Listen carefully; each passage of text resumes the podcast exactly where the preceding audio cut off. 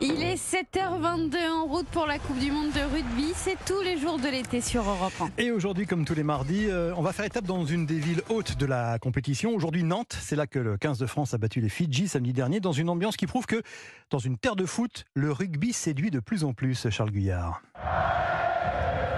Je pense qu'il y avait 30 000 personnes et ça sentait comme 50 ou 60 000. C'était vraiment top. Cela a beau être un colosse de 126 kilos de muscles montés sur 2 mètres. Plus d'une heure après la victoire des Bleus face aux Fidji samedi à Nantes, l'extraordinaire ambiance de la Beaujoire donnait encore des frissons aux deuxième ligne du 15 de France, Paul Villemc.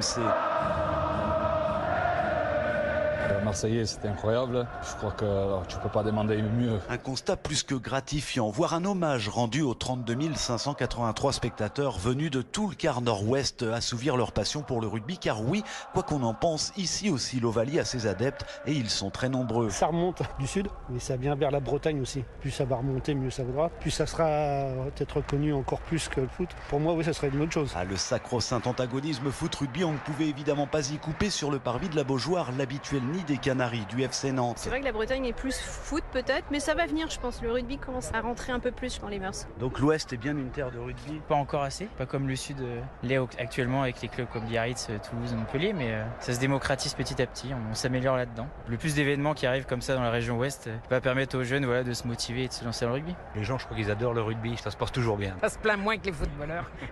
mais je crois que la Beaujoire, ça fait 13 ans qu'ils n'ont pas accueilli de match de rugby. En effet, et comme un clin d'œil, la dernière fois que le 15 tricolore est venu ici, c'était en novembre 2010 pour y affronter déjà l'équipe des Fidji avec une victoire à la clé 34 à 12.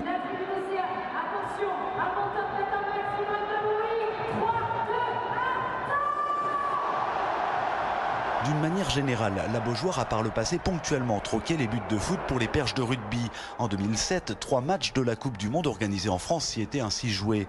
Puis 2013 a été une année particulièrement riche en la matière avec une rencontre de la Edge Cup et les demi-finales du Top 14, à chaque fois à guichet fermé.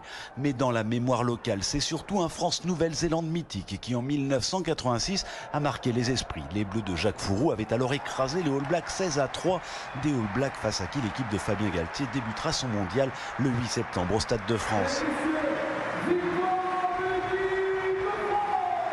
Dans la foulée, la Beaujoire, elle ne sera pas désertée par les prétendants du trophée Webelis 2023. Quatre matchs vont en effet se jouer ici. Irlande-Tonga le 16 septembre, Argentine-Chili le 30, puis Pays de Galles, Géorgie et Japon-Argentine les 8 et 9 octobre. Tous les billets ont déjà trouvé preneur.